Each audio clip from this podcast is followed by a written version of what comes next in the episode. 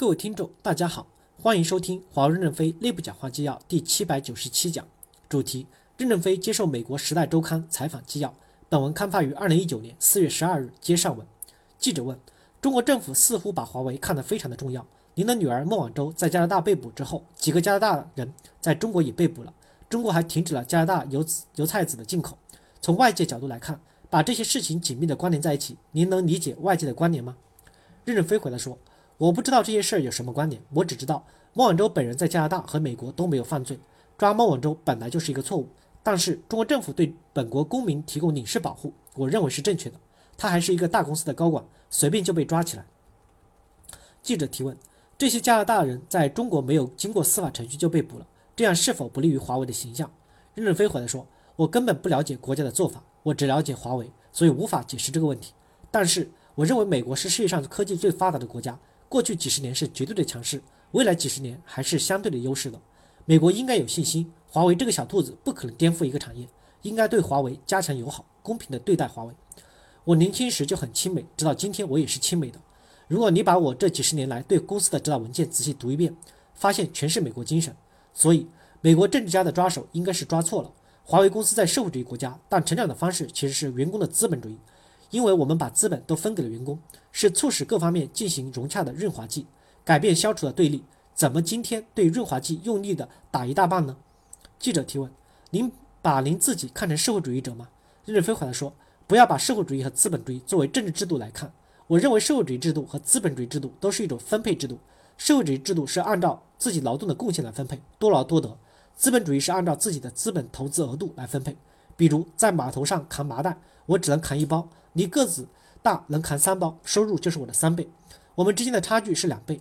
如果是资本主义，你有一百亿美元的资本，我有五十万美元的资本，我们的盈利能力同样都是百分之十，那你的盈利就是十亿美元，我是五万美元。这个差距是因为资本没有生命，资本累积是几何指数，所以拉大了贫富差距。我们公司认为多贡献就要多拿钱，我们有一个梯次的分配曲线，我认为差距不要太大，这就是邓小平的中国发展的目标是社会主义加市场经济。社会主义讲公平，市场经济讲有差距。火车头总是要多拿一点嘛，两者平衡一下，不要差距拉得过大。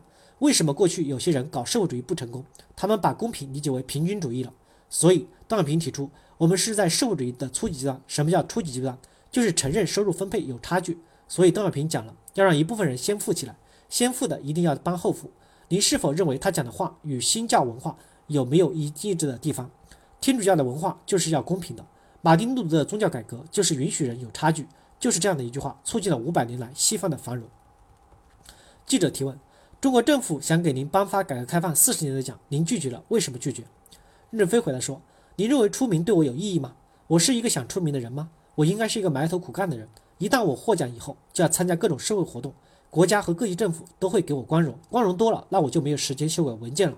我还是喜欢把华为做好一些，对我才是最大的实际。把光荣的大红花让给别人有什么不好呢？